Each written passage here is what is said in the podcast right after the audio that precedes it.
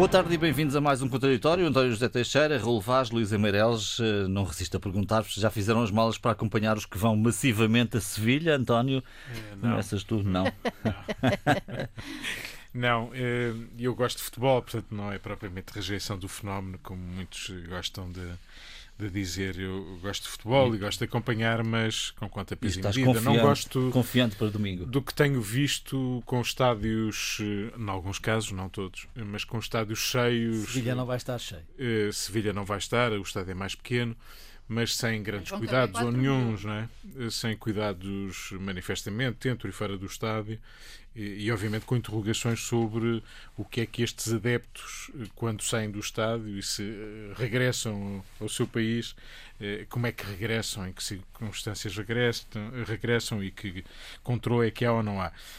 Lembro-me que esta semana os finlandeses que estiveram na Rússia no regresso apanharam algo 80, assim, num primeiro rastreio.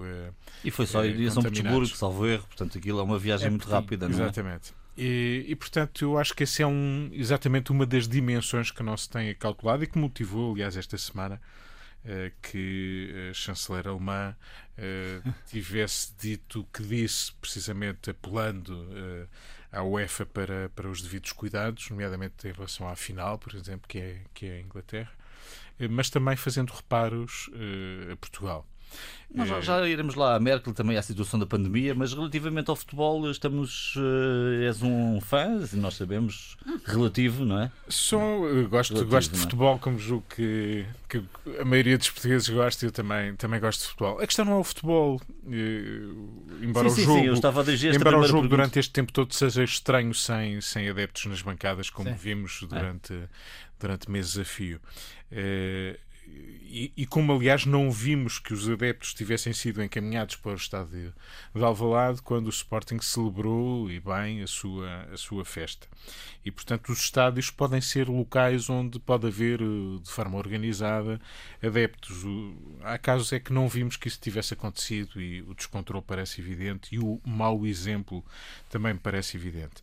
Eh, Esta ideia de que os nossos eh, afetos e os nossos gostos nos levam na emoção do momento em que já ganhámos um jogo e fomos apurados e já vamos todos para Sevilha, a gente percebe, conseguimos perceber o estado de espírito do Presidente da Assembleia da República, que ali falou Um grande sportinguista. grande sportinguista, portanto, ainda também muito satisfeito com a época. eh, Foi no calor da vitória. No calor, No calor da vitória saiu-lhe o que saiu um empate. e que obrigou, aliás, o Presidente da República a emendar ali um bocadinho a mão e vir em socorro de Ferro Rodrigues, de quem, de quem eh, tem Provavelmente serão, os proximidade. dois, provavelmente serão os dois em Sevilha. Exatamente, é o Sim. que se prevê. É o que se prevê. Enfim, o Presidente da República deixou alguma reserva sobre isso, Ah. porque só se todos os portugueses estivessem em pé de igualdade e pudessem também ir com as devidas Mas precauções isso não estão. Mas eu acho que ele eh, não vai resistir do mesmo modo em que apareceu em Coimbra, onde aliás Sim, também sim. tivemos eh, ocasião de ver muitos adeptos sem qualquer cuidado, celebrando e acompanhando o jogo. Eh, esses são os tais sinais. Coimbra, Não te esqueças que é hoje a tal, o tal eh, concerto estreia, o André Bocelli, que vai ter Sim, sim. 13 mil. Exatamente. 13 Vamos mil ver, em Coimbra. isto coloca-nos um problema que é assim, vamos ter que conviver. Nós, desde o início, percebemos, do início da pandemia, que iríamos, mais tarde ou mais cedo, ter que conviver com ela, eh, a fazer, obviamente, moça, não termos um antídoto a 100% eh, que nos li- livrasse e pusesse a coberto desta ameaça. Eh, Estamos numa fase, e, e, enfim, olhando para, para aquilo que tem sido dito, o Presidente da República disse que não havia razão para alarmismos, disse ontem, para sossegar, até de alguma forma pôr ali um bocadinho de água na fervura, porque Mariana Vieira da Silva eh, falou em momento crítico e, portanto, foi mais dramática. Eh, Marcelo eh, tem tido essa discussão, já tivemos há uma semana, a ideia de que, no fundo, é preciso encontrar uma forma de conviver com, com, com esta, com esta Covid-19, porque, vamos lá ver, isso é aquilo que nos pode, apesar de tudo, deixar mais sossegados. Eh, a vacina é um antídoto, não a 100%, mas muito relevante e, portanto, é, é o caminho por aí. Fazermos testes regulares também eh, permite monitorizar aquilo, a evolução eh, da pandemia. Ehm, aquilo que são a procura do serviço de saúde, de cuidados intensivos ou de internamentos, mortes eh, provocadas pela Covid-19, eh, apesar de tudo e apesar do descontrolo estão em níveis, eh, obviamente que são sempre inaceitáveis por, por natureza, basta uma pessoa estar a sofrer, mas eh, apesar de tudo há aqui algum controle, o descontrole não é total. O descontrole existe naquilo que não fomos capazes de fazer, na comunicação de vida, em alguma eh, prevenção de, de, de, surtos, quando, por exemplo, dissemos para eh, eh, censurar as portas fechadas que os ingleses nos colocaram, ou pelo menos a quarentena que nos impuseram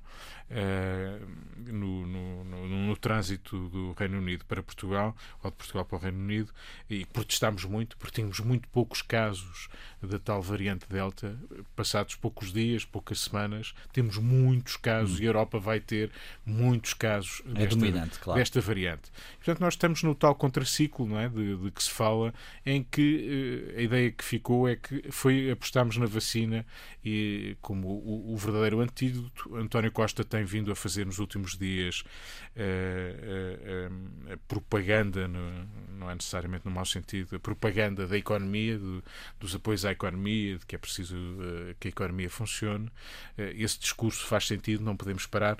Uh, termino já, João mas em paralelo demos sinais contraditórios em termos de, de, de, comunicação e de ação ou de inação e não fomos suficientemente, eh, digamos, zelosos do tal bons resultados que estávamos a ter e que agora eh, poderão ser muito maus resultados. Chegamos ao paraíso e achamos que era para sempre. Mais uma vez. É. Mais uma vez. E não será a última, provavelmente. E provavelmente não será. Luísa, presumo então que não, não fizeste malas para Sevilha. Não, não vou fazer malas para Sevilha. Uh, eu gosto de futebol QB. Hum. António, não sou. acho que não. E, e, na verdade acho que no calor das emoções dizem-se coisas. Uh, inapropriadas. Inapropriadas, sim. Eu lembro-me sempre daquela, daquele caso horrível que houve no Brasil, que um, os brasileiros são loucos por futebol, não é? E. Hum, de um, de um adepto de futebol em casa que estava com a criança nos braços e deitou-a pela janela, não é? Quando foi golo. Portanto, as pessoas fazem coisas que, que não deviam. E, enfim, nós compreendemos que o doutor eh, Ferro Rodrigues eh, é pronto, no, como, já, como já dissemos, no, no calor da emoção Uh, mas há aqui eh, uma questão de percepção. Mas... Eu julgo que a questão da percepção, como nós estamos uh, a perceber esta pandemia, há opiniões diferentes, não é? Falámos aqui Sim. semana passada da questão Marcelo, António Costa, o Governo, Presidente da República. As pessoas não têm todas a mesma Sim, percepção de como eu, estamos. E de... Eu não sei se posso dizer isso de Ferro Rodrigues. Hum. O que eu, para mim me parece muito claro é que aquilo foi assim uma, uma coisa muito emocional. Sim, claro. Uh, não, não sei se ele tem uma visão assim um pouco negacionista, digamos assim, acho que não. Uh, mas de qualquer modo, uh, ainda hoje estava a ver os casos Andaluzia. Portugueses, por favor, não vão. Embora Lisboa não seja Portugal em termos de casos, mas na Andaluzia está no vermelho. A Andaluzia tem 186 casos por 100 mil habitantes e tem testes de positividade 7,82. Lisboa tem 706 casos, mas Portugal, no seu conjunto, tem 125 por 400 mil, por 100 mil habitantes. E a taxa de positividade é 2,26. Ou seja, as coisas estão piores em Sevilha do que aqui. Exato. Ou na Andaluzia estou aqui. Portanto, acho bem que os portugueses não vão se não querem também vir de lá com um, um hóspede indesejado. Já ao contrário, Espanha está a abrir. Exatamente. E a partir da manhã vão deixar uhum. de usar a, a, máscara na rua, que eu também acho uma coisa. Uh... É o tal contraciclo, não é?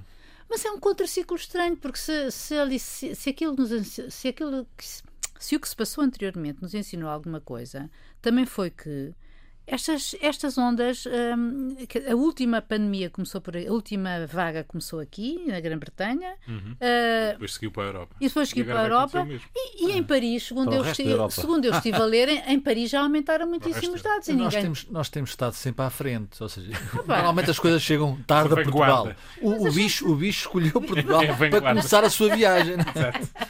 Mas agora, oh, e Portugal até não tem uma, uma linha direta em relação à, à comunidade indiana, quer dizer, em de viagens, em termos de viagens.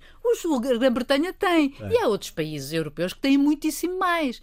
E, e portanto, a, a, coisa não vai estar fácil daqui a uns tempos. Eu presumo, eu, a, a senhora Merkel, não é? Que foi, que disse aquela, mandou aquela pequena bicada e, e, eu acho que, enfim, justa, é verdadeira no sentido que podia ter-se evitado, é um facto, uh, mas também ela estava a falar de uma coisa que toda a gente está de acordo, que é haver regras comuns na Europa inteira para, para fazer, para haver, para haver mobilidade. E nisso, olha, estes casos, por exemplo, agora de Espanha e de Portugal, as regras não são inteiramente as mesmas, não é? Portanto, acho que o isso. O certificado digital pode ajudar, talvez, aí. Há países que já estão a aplicá-lo, por exemplo, ninguém entra em restaurantes Estou aqui, salvo erro, Dinamarca, República Checa e Áustria, onde já não se entram nos restaurantes sem haver uma certificação de que a pessoa, pelo menos. Sim, e em Portugal, e em Portugal caminha-se para isso. Caminhamos não é? para isso. Eles, eles, eles aprovou-se essa legislação, dia 1 de julho entra em vigor o, o, certificado digital e, portanto, é natural que internamente isso também seja assim. A matriz de eh, risco também é comum, é, é do CDC, portanto, é da entidade europeia que,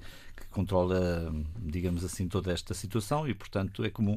Eu, Apesar de haver pedidos de que, de que mude em Portugal. Sim, e, mas isso já é outra discussão, não é? Porque com tem certeza. a ver também com a economia, com as, as insatisfações autárquicas, digamos assim, de, de, enfim, e há efetivamente alguns desajustes em relação a isso, mas eu, eu, sobre isso eu acho que na verdade deve haver regras iguais, não é necessariamente iguais para toda a gente, mas pelo menos se vamos mudar aquilo vai ser outra vez uma confusão, mas confesso que não. não até porque deixamos de ter comparativo com os outros. Com os outros pois a matriz é a mesma da EMA. E, é, e por isso eu acho acho que, acho, que, acho que faz.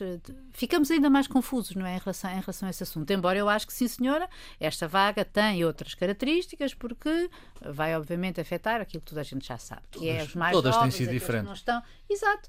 E, e, portanto, vai, vamos, isto, vai, isto vai piorar, sim, foi anunciado, não é? E eu acredito, não é porque acredito na matemática, mas uh, que acredito, mas uh, não é necessariamente um, ehm, isso que se está a, a, a, a tratar, mas penso que os, todos os, os, especialistas, e aqui eu acho que eles têm toda a palavra a dizer, acho que, que sim, que é isto que se prevê e é isto, aliás, que o Governo está a preparar-nos. Ontem a, a Ministra a Mariana Vieira da Silva foi claríssima em relação a esse assunto e, e nós temos que nos proteger mesmo. Raul.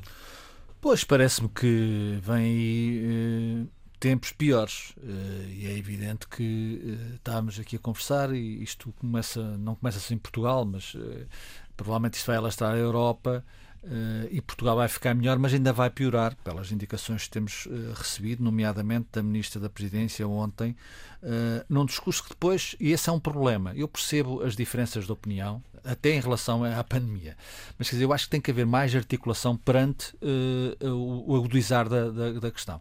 o Presidente da República está estranhamente mais otimista, o Primeiro-Ministro está estranhamente mais pessimista, há aqui uma versão, o bicho parece que modificou As... Teve efeitos diferentes. Teve efeitos diferentes uh, nos dois uh, senhores que nos uh, agora, o que resta saber, isso é importante, é evidente que Lisboa já vai ser penalizada, vai recuar, como é sabido os efeitos no Serviço Nacional de Saúde, isso é que acho que é preocupante. Ou seja, uh, o Presidente da República, quando uh, disse que não, com ele não haveria mais estado de emergência, também deixou, ou teve, deixou implícito que os números estão na sua cabeça, ou seja, eh, mais de 200 ou 200 e poucos eh, internados em cuidados intensivos, eh, mais de mil, julgo eu, em internamento, e é evidente que se isso vier a acontecer, ou seja, se estas duas semanas registarem um aumento exponencial de casos, é evidente que o Serviço Nacional de Saúde vai tremer. E isso é mau, é mau para o país e é mau para os portugueses. É evidente que tanto a Luísa como o António já disseram aqui o essencial sobre esta matéria, a questão da, da senhora Merkel, uh, que obviamente a Europa aqui também não tem tido, mas não é só na pandemia, não tem um discurso uh, comum. Uh, e isso obviamente prejudica. E prejudica sobretudo países mais periféricos, onde o bicho chega primeiro e depois os reflexos são mais imediatos. de qualquer das formas, eu penso que a vacinação, e ao contrário, aliás, eu julgo que na semana passada fiz aqui uma reserva à atuação do, do, do vice-almirante Gouveia Melo.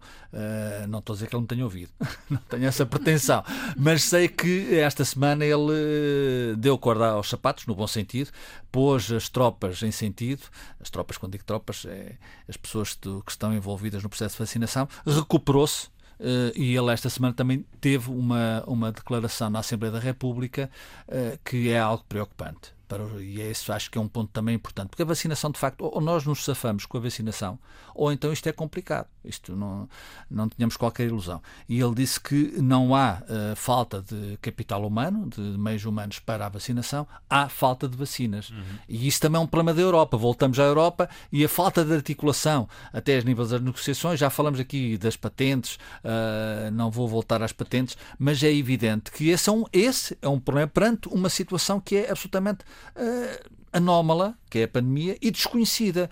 Reparem, todas as previsões. Hoje Israel, hoje Israel, estava a ver aqui as notícias, hoje Israel vai voltar ao uso obrigatório de, mar, de, mar, de máscara. Perdão. Portanto, Israel tem uma taxa de vacinação muito Está grande. Está a vacinar os mais novos já. Está a vacinar já os mais jovens. Uh, tinha aberto completamente, tinha aberto, tinha voltado à, à vida normal e agora vai impor e outras, provavelmente outras medidas surgirão na, na, sequência da máscara, a imposição da máscara. Portanto, todas as previsões que são feitas de que isto já passou ou a vaga que aí vem já não será uh, tão, tão perigosa como as que temos vivido, são uh, manifestamente uh, exageradas e, e, aliás, fora do tempo. Até porque não sabemos o suficiente ainda sobre, claro, sobre este vírus. imunidade. Depois, em relação, para terminar, João, em relação à, à, à nossa, à nossa situação. Eh, esta semana também houve outra eh, aparente eh, desarticulação entre o Primeiro-Ministro e o Presidente da Câmara de Lisboa. E não é por serem do mesmo partido, obviamente, por serem do mesmo partido não os obriga a estar de acordo. Eu acho que, que isso até é bom. Mas quer dizer, estamos a entrar numa fase que é verão, os jovens está calor, os jovens não vão estar em casa, os jovens perderam o medo, os jovens e não só, uh, à praia. Portanto, é, uh, é fazer um apelo a que se articulem melhor em termos de comunicação de discurso.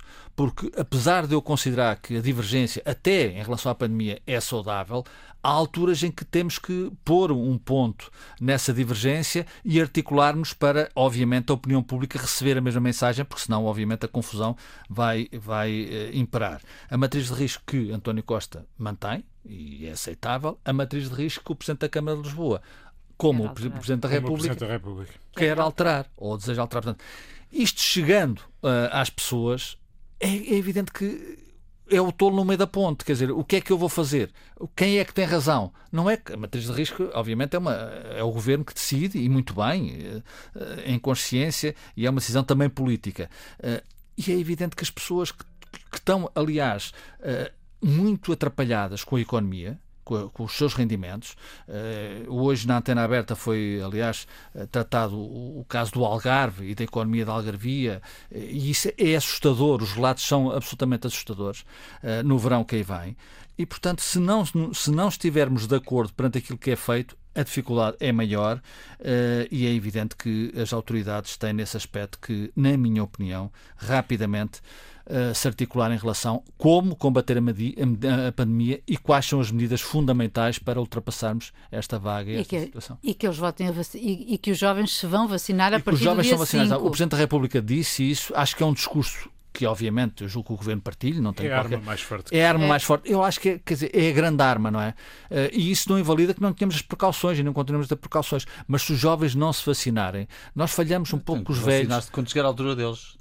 Não, mas é mais dia 5 de julho. Mais, assim, mais repara, rapidamente se eles possível. também falham aos testes, sei lá se eles agora resolvem não, falhar. Perdeu-se o medo. Perdeu-se o medo. Perdeu-se o medo. Perdeu-se muito E há aqui uma coisa, só para acrescentar uma coisa em relação ao que o Raul disse.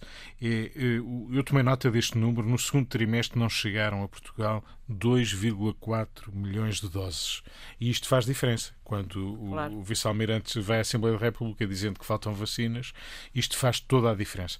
E mesmo os números que esta semana a Comissão Europeia divulgou em relação à vacinação na Europa eh, dão conta de que 60% dos adultos já têm eh, uma primeira dose da vacina dir-se-á que é significativo e é, mas este número esconde depois um outro problema, é que sem as duas doses eh, a reação ou o antídoto à, à Covid-19, eh, eh, particularmente esta variante, esta variante é... Delta é mais frágil. É abaixo de 50%. E, portanto, por isso a, Astra, a AstraZeneca já, já diminuiu o intervalo das 12 semanas para, para as 8 relativamente à segunda toma e este começa a ser um problema. E nós também o temos, que é começar a olhar para os mais velhos que nos descansavam muitos deles ainda não têm a segunda toma, ou muitos, quer dizer, não, não, não sei o número Alguns preciso, mas pelo menos haverá ainda uma percentagem significativa e isso é uma dor de cabeça e uma grande preocupação.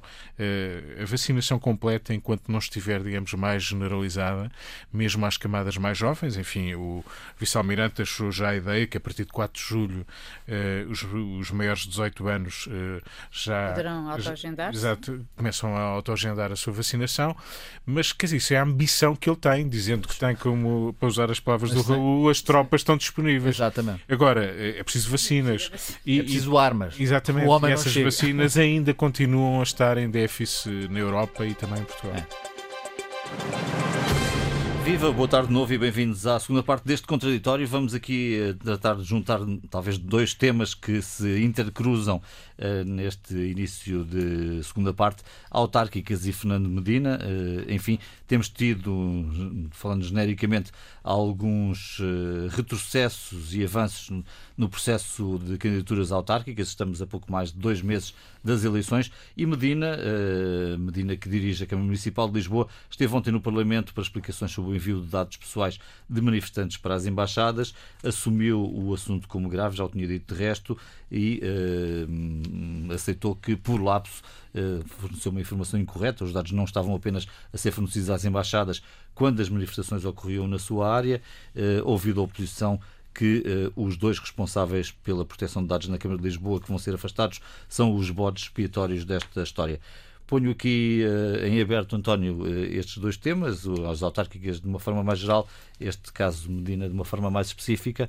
Uh, dois meses de eleições, claro que a Municipal de Lisboa temos atenções sobre ela, que é a principal Câmara do país. Sim, este é um tema, a ligação é óbvia, este é o tema que desgasta Fernando Medina. E, é um tema que, obviamente, eh, as oposições tentarão manter na ordem do dia por o maior tempo possível. Eh, agora, isso, em qualquer caso, não invalida eh, dizer que estamos perante, obviamente, um tema muito grave.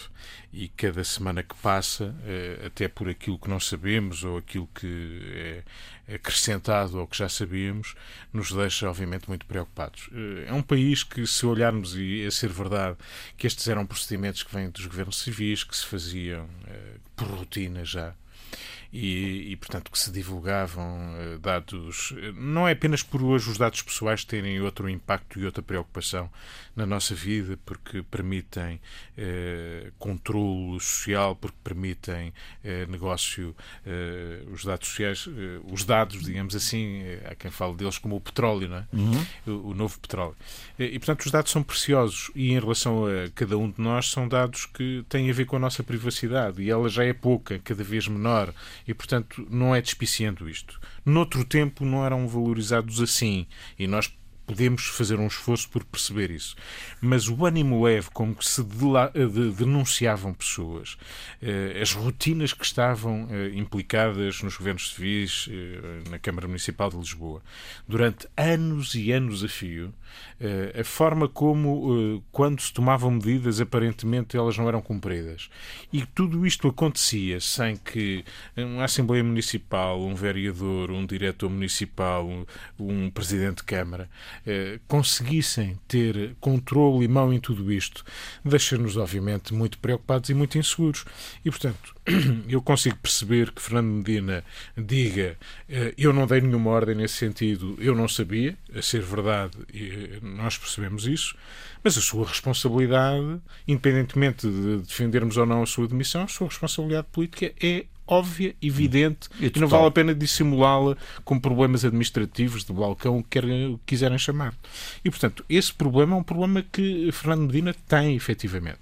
Eh, podia ter sido mais cedo, podia ter sido com o seu antecessor que esta questão se tivesse levantado, mas foi com ele o timing não podia ser pior para ele, uma vez que estamos, como disseste, a pouco mais de dois meses das eleições, mas este é um tema que o desgasta, o desgasta muito e o vai continuar a desgastar. Se é suficiente para pôr em causa a sua uh, ambição de vitória na, nas eleições, não sabemos ainda, uh, mas uh, digamos que é, a incógnita ficou mais aberta do que estava antes deste caso. antes deste caso era difícil imaginar que Fernando Medina perdesse as eleições Eh, nesta altura, eh, sendo obviamente eh, favorito, ou partindo como favorito, o desgaste é grande. Vamos ver que, o que é que isto representa na cabeça dos eleitores de Lisboa. Se isto é um tema valorizado ou é um tema que ocupa as elites.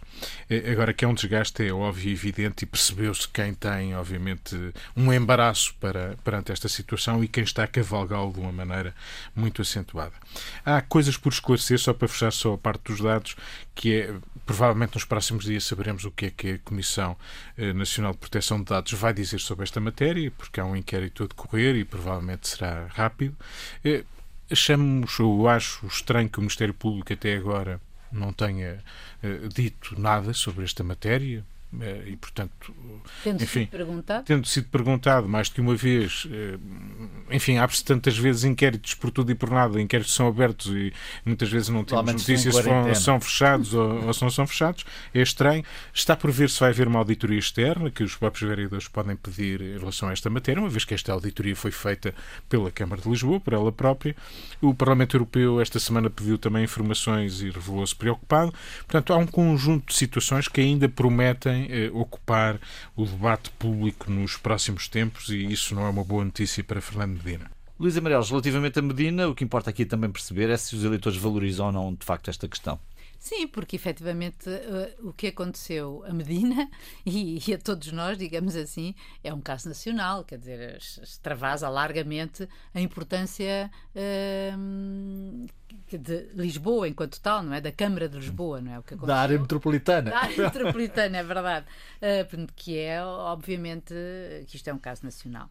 E, e, portanto, estou, como diz o António, não sei se efetivamente isto e as eleições sendo só daqui a, a dois meses e tal, uh, e vai ser, vai ser o tema independentemente de haver revelações e, mais, e haver mais coisas e, e, poder ainda saber várias coisas sobre a Câmara e não necessariamente só sobre, sobre este Estado. Mas acho que uh, aquilo que está a preocupar os, os, os, os lisboetas para já parece-me que os lisboetas enquanto tal é a pandemia, não é a situação em Lisboa, não é a área metropolitana de Lisboa. Uhum. Se nós estivermos em setembro ou em vésperas das eleições, estivermos na mesma situação, eu acho que Medina vai se ver uh, em palpos de aranha, digamos assim. Uh, aliás, porque vai ter, além do mais, que desembolsar mais dinheiro por conta disso e, e acho que a situação poderá ficar difícil. Eu lembro-me que, uh, ainda antes de tudo isto, houve uma entrevista do Duarte Cordeiro onde ele dizia claramente que não vamos, não estamos à espera de maioria absoluta em, em Lisboa. Ora, ele já não teve maioria absoluta, Medina já não teve maioria absoluta nas últimas eleições onde Teresa Leal Coelho, PSD, teve 10% e onde a sua rival, digamos assim, ou a sua concorrente mais direta era a Assunção Cristas, não é? Que teve 20%. Um, agora, moedas não é bem a mesma coisa. Embora eu acho que moedas efetivamente não tem. ainda não conseguiu lançar uh, a sua candidatura assim de uma maneira que os, que os lisboetas sintam garra. Uh, qualquer modo, eh, é, é significativo. É significativo porque ele reúne uh, toda, toda o espectro da direita e não só, porque ele é um homem mais, uh, mais moderado, central, etc., embora o seu discurso em relação a algumas e com trabalho feito, não, não, é? E com trabalho feito. Agora, em termos de autárquicas, uh, isto tudo está... Lisboa está como está, portanto, não sei, para o, para o PS vai ser fundamental ganhar Lisboa, não é? Porque uh, é a maior Câmara do país, não é? Uh, e Porto, a gente já percebeu que o Porto é para o Rui Moreira e, portanto, não é nem, não é nem, nem, nem para o PS nem para o PSD, onde, aliás, aconteceram no Porto os dois partidos. Um, ehm, encontraram-se nas mesmas na mesma situação uh, tendo que escolher últimos candidatos uh, ou outros candidatos uh, é para Porto isso. E Gaia. Porto e Gaia, ainda por cima, que Gaia tivemos o, este caso recente do António Oliveira, do homem escolhido por Rui Rio, que saiu dizendo que era uma. saiu por falta de higiene, que é ou melhor, por uma questão de higiene. Uhum. Um, e imagine-se, porque eventualmente não deu o, o, o lugar de número 2 a Cancela Moura, que é o homem mais o homem mais duro, mais tenebroso, o escorpião, não é? Como lhe chamam do PSD em Gaia e, e, que depois disso também Cobras e Lagartos de António Oliveira. A verdade é que António Oliveira era um homem, era um, um nome escolhido por Rui Rio. Uh, aconteceu mais ou menos o mesmo ao, ao, ao António Costa com o Eduardo Pinheiro. Uh, António Costa talvez estivesse a ver mais longe, tentando uma, uma aproximação ao Rui Moreira para depois, nas próximas eleições, haver uh, o PS poder capitalizar com o nome de Eduardo Pinheiro. e sabia que não ganhava o Porto. E sabia que não ganhava o Porto, óbvio. E, mas, mais uma vez, o poder do aparelho falou mais alto. E, eh, e ainda isto ainda é muito assim. E, e, e o, o, aparelho são cargos, são poderes, são, são, hum. são enfim, são são basicamente poder e Rui Rio precisa de Gaia, que é a terceira maior Câmara, e apesar de tudo, onde tem muita força um, o PSD. E este homem, e Cancela um Moura. E, e tem, tem um histórico. E, portanto, Cancela Moura é um apoiante de Rui Rio. E Rui Rio vem ter, tem a sua tem a sua hora da verdade a seguir às eleições autárquicas e vai precisar do apoio do aparelho. Raul. Não me parece de facto que isto esteja a correr bem ao Dr. Rui Rio. Uh, o caso de Gaia, apesar de tudo, é mais gritante do que o caso do Porto. Uh, António Costa foi desautorizado no Porto, Rio é desautorizado em Gaia. Agora, aquilo que se. Uh, a roupa suja que se lavou em Gaia, de facto, não, não faz bem à democracia, não faz bem ao PSD e não faz bem a Rui Rio. Como a Luísa disse, eu acho que o Dr. Rui Rio, aliás, assumido pelo próprio e muito bem, em termos de responsabilidade política, lá iremos a Fernandina, mas o Dr. Rui Rio assumiu que estas altares, como disse desde o início do seu mandato no PSD, que são fundamentais para ele avaliar e tirar conclusões sobre a sua continuidade ou não à frente do partido e uh, lider, da, na liderança da oposição. Dito isto, eh, é evidente que eu acho que o PS, apesar de Lisboa, eh, e eu estou convencido que este tema não é um tema que inquiete muito a maioria dos eleitores. O tema da. Infelizmente, infelizmente, porque é, é seríssimo, é grave, como Fernando Medina reconheceu ontem no Parlamento, mas eu acho que as pessoas olham mais para o bolso, olham mais para a saúde, porque a pandemia assim obriga, e o tema da proteção de dados ainda é um tema que é obviamente muito importante, é, como o António disse, provavelmente o petróleo dos anos que aí vem, é, numa imagem que de facto revela a importância deste assunto, mas diz pouco às pessoas, diz pouco às pessoas. E portanto eu acho que Fernando Medina isto mata eh, não mata, mas mói, é evidente. Uh, Fernando Mina vai ter que uh, levar com esta cruzada até não sei quando, provavelmente vai contaminar a sua vida política, a sua vida pública, e eu acho que, já aliás, como disse aqui, que houve um erro de avaliação inicial do Presidente da Câmara de Lisboa. Uh, aliás, ele foi muito pronto a reagir e quando se reage a quente, uh, tem-se alguns elogios porque não se fica a pensar, mas eu acho que deve-se pensar antes de se falar, sobretudo num tema desta gravidade, desta dimensão. Uh, Rui, Rui, perdão, Fernando Medina teria feito bem a si próprio e teria feito bem, na minha opinião, uh, à relação de confiança que é fundamental entre uh, eleitores e eleitos, se de facto tivesse dito uma coisa muito simples.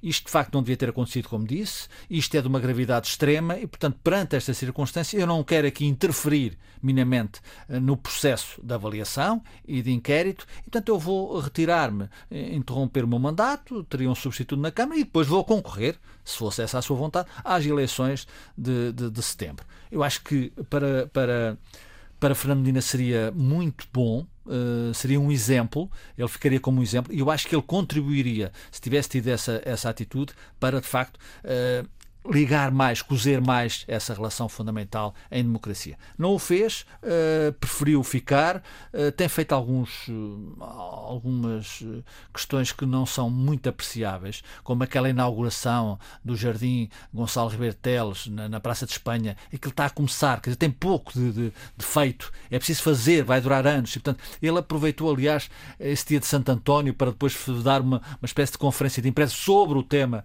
da proteção de dados, e eu acho acho que isso uh, é um erro.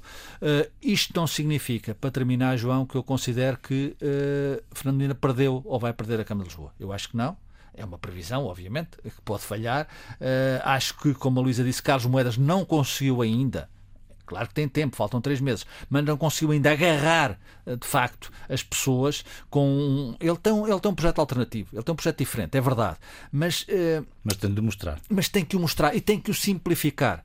Tem que dizer, como já aqui dissemos, julgo eu, no contraditório, que um teatro em cada, em cada bairro, quer dizer, é muito. Dizer, as pessoas olham para aqui e dizem, mas haverá tantos atores para, para um teatro em cada bairro? Uh, há muitos atores, obviamente, que estão sem trabalho. E, infelizmente, e as pessoas vão ao teatro. Mas, e as pessoas vão aos bairros. Um teatro não pode ser um, uma vez por semana ou uma vez por mês, não, não faz sentido.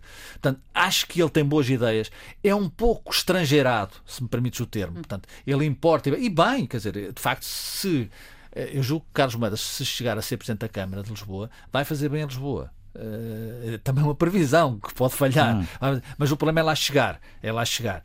Uh, e não é, julgo eu, com estas ferramentas que ele tem uh, mostrado que cativa a, a, população. E ele também enfrenta o aparelho em Lisboa. E também enfrenta o aparelho em Lisboa, porque é evidente, quer dizer, o aparelho, os aparelhos partidários, sobretudo nos grandes partidos, em todos os partidos, em todos os partidos, mas nos dois grandes partidos são glutões, são, são e portanto vão, uh, aliás, as prestações, uh, as contribuições isto nos anos 80 houve um político, obviamente não vou dizer o nome, que me dizia esta história que agora me lembrei. Uh, por exemplo, havia uma contribuição para um partido em Vila Real de Trás-os-Montes. Quando o dinheiro chegava a Lisboa, já não era o mesmo. É o exemplo. Havia, havia, termo dele, uns aspiradores pelo caminho.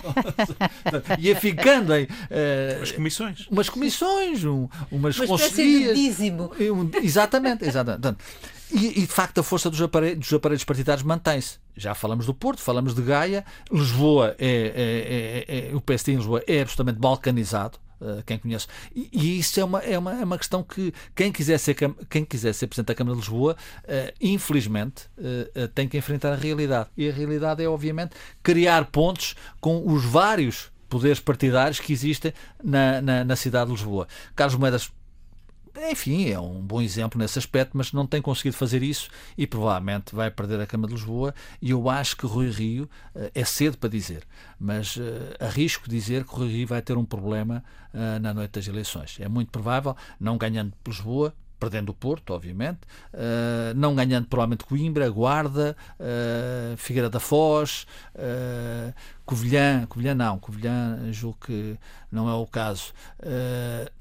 e isso Obviamente que se não tiver duas, três câmaras emblemáticas para dizer, não basta dizer que tem mais 10 câmaras do que aquelas que teve, ou 20 câmaras, porque não se chega. ganhar Lisboa, que é um cenário. Se ganhar Lisboa, se ganhar Lisboa é suficiente. Ganhou todos os tudo mudará. É, é suficiente. Como obviamente também a votação no país não é a mesma que foi há quatro anos, será de certeza sempre melhor. Há uma diferença de 60 câmaras um para o Partido Socialista. Lisboa é muito é previsível que ele recupere algumas câmaras. Agora, Lisboa, como tu dizes, António, é fundamental para uh, a flor na lapela de Rui Rio na noite das eleições. Se não a tiver. E para o PS também, não é? E para o PS uhum. também. Bom, o que fica por dizer, António? Via muitas hipóteses, mas para não estar a enunciar outras que me apetecia fazer, eu fico numa como uh, é o apelo moderador e bem, que é o Movimento Zero, um movimento inorgânico na, na, nas polícias, uh, Guarda Nacional Republicana, PSP. Não é um sindicato, mas ouvimos falar dele porque tem uh, aparentemente alguma adesão dentro das forças de segurança, algumas ligações que não são muito recomendáveis, mas eu falo desta manifestação que ocorreu frente à Assembleia da República e não só, que depois se disseminou pela cidade, eh, com uma dupla consideração. A primeira é dizer que a polícia ou as polícias, as forças de segurança, nos devem merecer um grande respeito eh, por aquilo que representam, são essenciais a um Estado de Direito Democrático, eh, são a garantia do cumprimento da lei, não é coisa pouca, é mesmo muito importante. Logo, devemos-lhes respeito. Quando olhamos para aquela manifestação que depois se dissemina por outras ruas sem autorizações, que tem declarações de que de invasão da Assembleia da República, interrogamos-nos se estamos perante polícias garantes da lei ou se estamos eh, eh, perante profissionais que acham que têm o direito de estar fora da lei. E isso é perigoso, a contemporização com estes fenómenos é muito perigosa. O outro lado desta história, remato só com isso, é que obviamente as forças de segurança têm muito muitas razões de queixa para os seus protestos, para as suas reivindicações. E o poder político teima em fazer ouvidos mocos e falo há muito tempo, alimenta algo que está a corroer a autoridade da polícia e da hierarquia uhum. policial e isso é muito preocupante e perigoso. Eu não gostei de ver, não gosto de ver aquelas imagens, julgo que a maioria dos cidadãos que depois são obrigados a cumprir a lei, a não sair dos sítios onde, é, onde, onde devem estar, que olharão para os polícias com olhos de pouca respeitabilidade. Hum. Luísa, o que fica por dizer? Um desconsolo. Fiquei muito desconsolada, confesso, por, por uh, ver a posição portuguesa em relação à, à posição da Hungria. Ou seja, não é a posição da Hungria, ou seja, a Hungria acaba de adotar uma lei que uh, proíbe a representação de, de, da identidade do género diferente daquele com que se nasceu, ou seja, proíbe a homossexualidade e que isso seja assim dito. Uh, isto revoltou, com muito justamente, uh, os, os europeus e sendo certo que existem alguns uh, primeiros ministros, líderes da União Europeia, uh, que são casados uh, com homens, com outros homens, o, o primeiro-ministro do, do, Luxemburgo, por exemplo, ou o primeiro-ministro irlandês, que também é. Um, e isto é uma questão de direitos humanos. E, portanto, acho que Portugal usou muito mal a sua, o facto de ser. a sua neutralidade. A sua, dizendo que que uma presidência, a presidente tinha que ser neutral. Eu acho que a presidência aqui não poderia ser, não, não, não podia ser, ser neutral. Presidente da Comissão Europeia sobretudo, não foi, Presidente do Parlamento é, Europeu não foi. É verdade, sobretudo porque ainda por cima a Hungria ainda fez pior que isso porque dia, dia, dias antes a Hungria propôs na conferência sobre o futuro da Europa que se pura e simplesmente deixasse haver eleições para o Parlamento Europeu e que aquilo passasse a ser um órgão representativo de delegados nacionais. Era melhor saírem, não é? Então, a Hungria está a fazer o quê? Isto é um clube de quê? Hum. Não, Está a aproveitar o dinheiro? Exato. Vaz, o que Olha, não gostei de saber que houve um golpe na vacinação. Deixa-me voltar às vacinas, porque uhum. não, não, passou-nos e não queria passar isso em claro. Fico por dizer que houve um golpe na vacinação no Porto, eh, foram vacinadas pessoas com 18 anos. Soube-se isto porque a apresentadora Maria Cerqueira Gomes, da TVI, uh, pôs um post também, uma coisa inusitada, a dizer que a filha que tinha 18 anos já tinha sido vacinada, julgo no bairro do Cerco, e, e portanto acho isto inqualificável. Teve uma reação pronta e muito capaz do vice-almirante Gouveia Melo, hoje é só elogios para o vice-almirante, que uh, disse que obviamente isto é crime, que vai ser investigado, o caso está na Polícia Judiciária, acho muito bem. Portanto, isto é um, péssimo exemplo. Obviamente espero que isto seja um caso isolado, que não tenha uh, outros, outras sequelas uh, idênticas. E, portanto, peço que uh, rapidamente se esclareça quem fez isto. Acho que foi no bairro do Cerco. Repito, uh, é muito, muito mal para o exemplo que uh, os portugueses têm que ter e acreditar, obviamente, que isto está a ser feito de uma forma absolutamente genuína e equidistante em relação. Não há ninguém que seja aqui privilegiado. Bom, e com, este, com esta intervenção terminamos o programa de hoje. Voltamos na próxima sexta-feira à mesma hora. Bom fim de semana e boa semana.